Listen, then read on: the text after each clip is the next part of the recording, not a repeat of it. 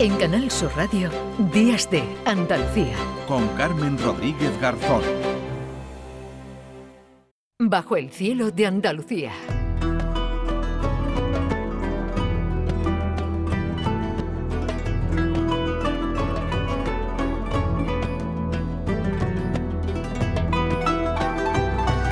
9 y 47 minutos de la mañana, o lo que es lo mismo, en 13 minutos llegaremos a las 10 de la mañana y así pues llegaremos, eh, concluiremos la segunda hora de programa, pero todavía nos quedan muchos eh, temas por delante. Hay uno eh, del que vamos a hablar ahora con Manuel Navarro, bueno, no actos para para gente muy sensible, aunque no vamos a entrar demasiado en materia. Hola Manuel Navarro, ¿qué tal? Buenos días. Buenos días, Carmen. ¿Qué, tal, estás? Bien, bien. Aquí, bueno, ahora mismo afortunadamente no tengo mucha hambre. porque, aquí que venir comido hoy esta sección. Aquí sí, sí, pero bueno, tampoco con el estómago muy lleno. Vamos a hablar de canibalismo. Canibalismo, bueno, pues que está ahí porque, porque existió y porque se dio, bueno, pues en, en generaciones eh, muy, muy anteriores y no tanto. Hay más canibalismo, ¿verdad?, en la prehistoria del que a lo mejor eh, sospechamos, eh, Manuel. Hay bastantes casos, por lo menos, que están bajo sospecha de ser de casos de canibalismo, ¿no? la antropofagia, el canibalismo, es un comportamiento que nuestra especie, como otras especies de animales, manifiestan hay otros casos en otro, en otro tipo de, animales, como pueden ser los cocodrilos, los propios eh, osos o los leones, ¿no?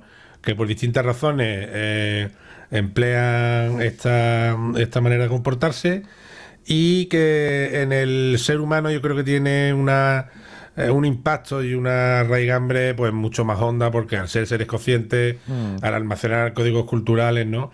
Yo de hecho muchas veces planteo, ¿no? Y con el propio Antonio, que vamos a hablar ahora, le he planteado que, esa idea del, del vampiro, que esa idea del, del tío sacamantecas, del zombie, de, muchas eh, pesadillas, de muchas perturbaciones que hay en nuestra cabeza, si no vendrán de precisamente de un sustrato cultural eh, que, en el que el canibalismo de alguna manera se ha disfrazado, se ha transformado, se ha travestido de alguna manera para no parecer algo tan, tan realmente crudo como es, ¿no? Sí. En la, en la prehistoria en Andalucía tenemos casos muy cercanos.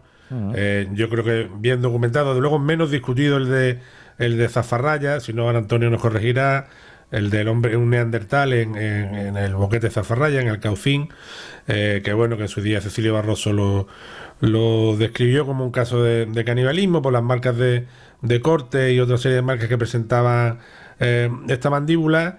Y otro caso que es muy célebre, que es el cráneo copa de la cueva del Torcal de, Antequera, eh, que este, en, boca de algunos expertos, como el caso de Miguel Botella, lo ponen más en, cuestión. En cuestión que sea un, cráneo copa, que se utilice como una copa al cráneo en sí mismo, ¿no? Eh, y, desde luego, los casos más antiguos registrados son los de los de la TD6 de la grandolina de Atapuerca, eh, que bueno, que son casos de canibalismo, probablemente eh, canibalismo cultural hace unos 800.000 años, ¿no? Pero bueno, la historia está mm. repleta de, casos y en el propio eh, siglo XX, en los gulags soviéticos se han dado casos, la batalla de Stalingrado. Eh, en, muchos casos, ¿no? Mm, bueno, sí, que no es tampoco que hay casos, hombre, ya más puntuales, afortunadamente, pero, pero, pero sí, ¿no? Han estado en la historia, claro, una una cuestión es si esto se hace por eh, necesidad, si bueno, pues forma parte también de una eh, práctica habitual, mientras también hubiera otro tipo de, comida. Yo no sé si, si en eso ha habido algún avance. Vamos a preguntarle, ¿no? Que tenemos a uno de los mayores expertos, ¿verdad, eh, Manuel? Que es Antonio Rodríguez Hidalgo, que ya está por aquí. Antonio, hola Antonio, ¿qué tal? Hola, buenos días, Carmen, encantado. Manuel, amigo, saludos. saludos, Antonio, querido. Bueno, Antonio, que decíamos que, hombre, el tema, claro, es muy agradable, por eso tampoco vamos a entrar en mucho, en mucho detalle, ¿no? Pero es que es algo que, que existió, ¿verdad? Y que, y que cada vez pues se, se, encuentran ¿no? más, más pruebas de que, bueno, pues ser una práctica igual eh, yo le decía a Manuel Antonio algo más habitual ¿no? de, lo que, de lo que pensábamos y con casos, por ejemplo, aquí también en Andalucía, pero en, en, en toda la península ¿no? y en todo el país.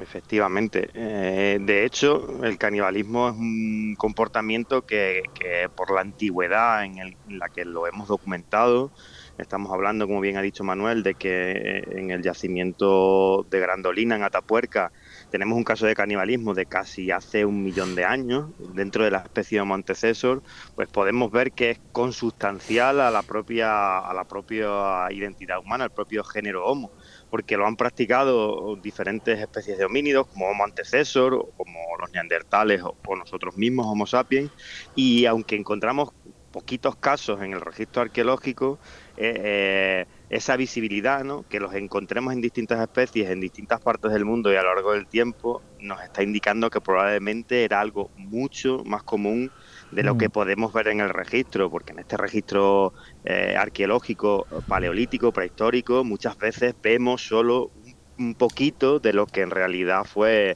el día a día de, estas poblaciones, ¿no? Porque, claro, evidentemente el paso del tiempo ha borrado muchas de esas de esas evidencias, no solo sobre el comportamiento de canibalismo, sino sobre muchos otros.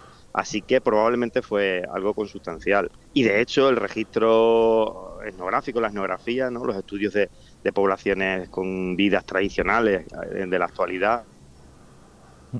Ay, que hemos tenido algún problema de, ah, nuestra especie.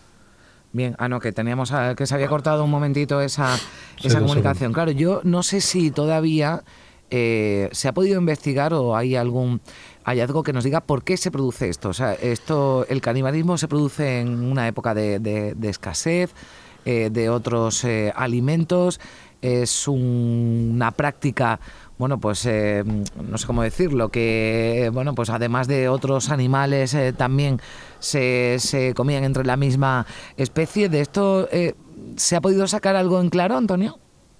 Pues mira, precisamente la semana pasada terminamos un lo que ha sido la primera reunión científica sobre canibalismo a nivel internacional que hemos celebrado en, Tarragona y hemos estado discutiendo precisamente sobre este tema. Hmm. Y, lo que encontramos es que hay muchas motivaciones para el canibalismo dependiendo de cada uno de los casos.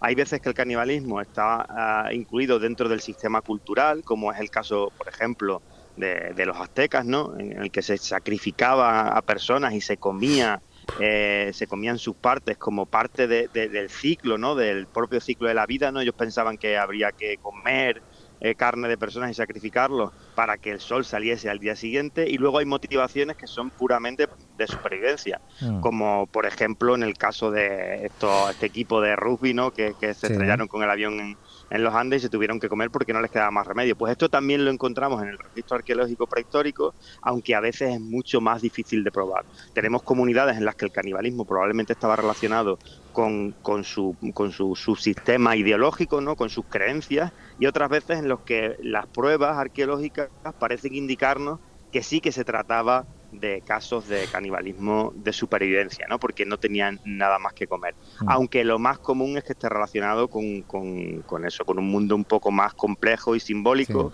sobre todo desde el punto de vista del mundo funerario, ¿no? De, la, la, mm. cultura de la muerte y desde el punto de vista de la guerra, de lo que es el canibalismo de guerra, o sea, matar a tu enemigo y además comértelo, que es como una forma de matarlo dos veces. Mm. Manuel. Hay un ámbito que a mí me interesa mucho y que alguna vez he hablado de él con Antonio, que es la, navegación, las grandes navegaciones, sobre todo la del siglo XVIII, la del siglo XIX, en la que llega a establecerse algo que se llamaba la ley del mar, que era, aunque suene un poco fuerte, era un reglamento de cómo, de, cómo pasaban el turno, ¿no? Cuando se quedaban sin comida, ¿no?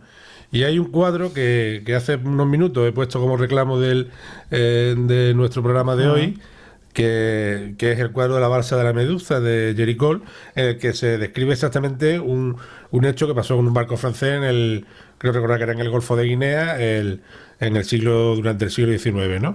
Pero claro, hay que tener en cuenta cuando te metías en un barco pequeño de época y hacías grandes travesías, a veces eh, había problemas y se quedaban sin, eh, sin comida, ¿no? Y esta falta de, de alimentos, pues llegó a provocar que existiera esta reglamentación en la que se describía quién pasaba primero y quién pasaba segundo a la hora de ser eh, consumidos, ¿no? La ley del mar, una ley terrible, sin duda, ¿no? O el caso de los primeros colonos americanos del oeste, eh, que muchos de nuestros oyentes tendrán en su imagen un monumento que hay de una eh, diligencia asomándose a la rocosa. Bueno, esa expedición, el que tenga interés que la investigue un poco, porque bueno, no quedó ni con cabeza, ¿no? O sea, hay realmente expediciones mm. tremendas, ¿no? En este, en este sentido y en lo cultural, de cuando hablaba Antonio de los, de los aztecas, ¿no? Yo recuerdo al gran Miguel Botella, que creo que también ha participado, bueno, sé que ha participado con Antonio, con mm. Tim White, con otros muchos, con Palmira en este eh, congreso que han celebrado en Tarragona, ¿no? Eh, yo recuerdo cuando nos contaba que Moctezuma se guardaba las pantorrillas para él, ¿no? O sea, era una cosa eh, tremenda, ¿no? Bueno, no quiero hacer mucha broma con esto, pero no quiero hacer mucha broma con esto porque no quiero que nadie. Yo te lo he contado de una manera además tremenda, ¿no? Porque claro, como tiene esa, esa familiaridad con, con la muerte y con la antropología, ¿no? Pues te lo cuento de una forma tremenda, pero eh, efectivamente es un comportamiento que ha estado aquí, que ha salpicado también al, al folclore. Eh, ya en época romana hay historias en las que hay historias de canibalismo y están recogidas en algunos de los, de los textos romanos que curiosamente han sobrepasado eh, el tiempo. Yo recuerdo a mí de niño me, me contaban un cuento, un cuento de miedo, eh, y, viene precisamente de un cuento romano, a su vez originado en un, en un caso de, de, asesinato de un marido y de canibalismo, ¿no? Fíjate cómo son las cosas, ¿no? Como un hecho de esta índole puede atravesar el, el tiempo de, de esta manera, ¿no? Y luego yo quiero eh, también eh, abrir una, eh, una lanza, romper una lanza a favor de las investigaciones que hace Antonio y sus colegas, porque hay que decir que es muy difícil determinar muchas veces, y a ver si Antonio le da tiempo a contarnos lo que sea rápidamente. Bueno, nos queda un minutito. por eso, ¿cómo en un hueso se puede distinguir cuando ha podido ser consumido o cuando ha sido simple y llanamente descarnado? A ver, Antonio. Bueno, pues básicamente nosotros nos dedicamos a una parte de, la investigación arqueológica que se ha desarrollado mucho en los últimos años, que se denomina tafonomía, que no es otra cosa que estudiar la historia de los huesos desde que forman parte de ese cuerpo humano vivo hasta que nosotros los encontramos en los yacimientos. Y lo que estudiamos son las señales que quedan en los huesos a lo largo de esa historia que llamamos historia tafonómica.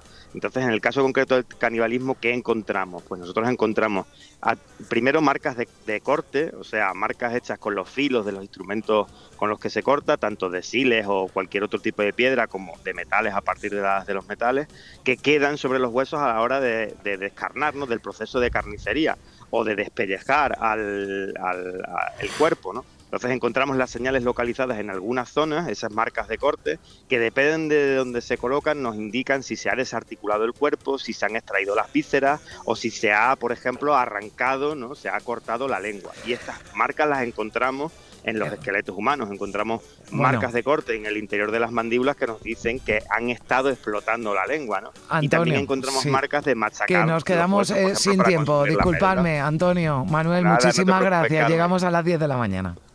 En Canal Sur Radio, Días de Andalucía. Con Carmen Rodríguez Garzón.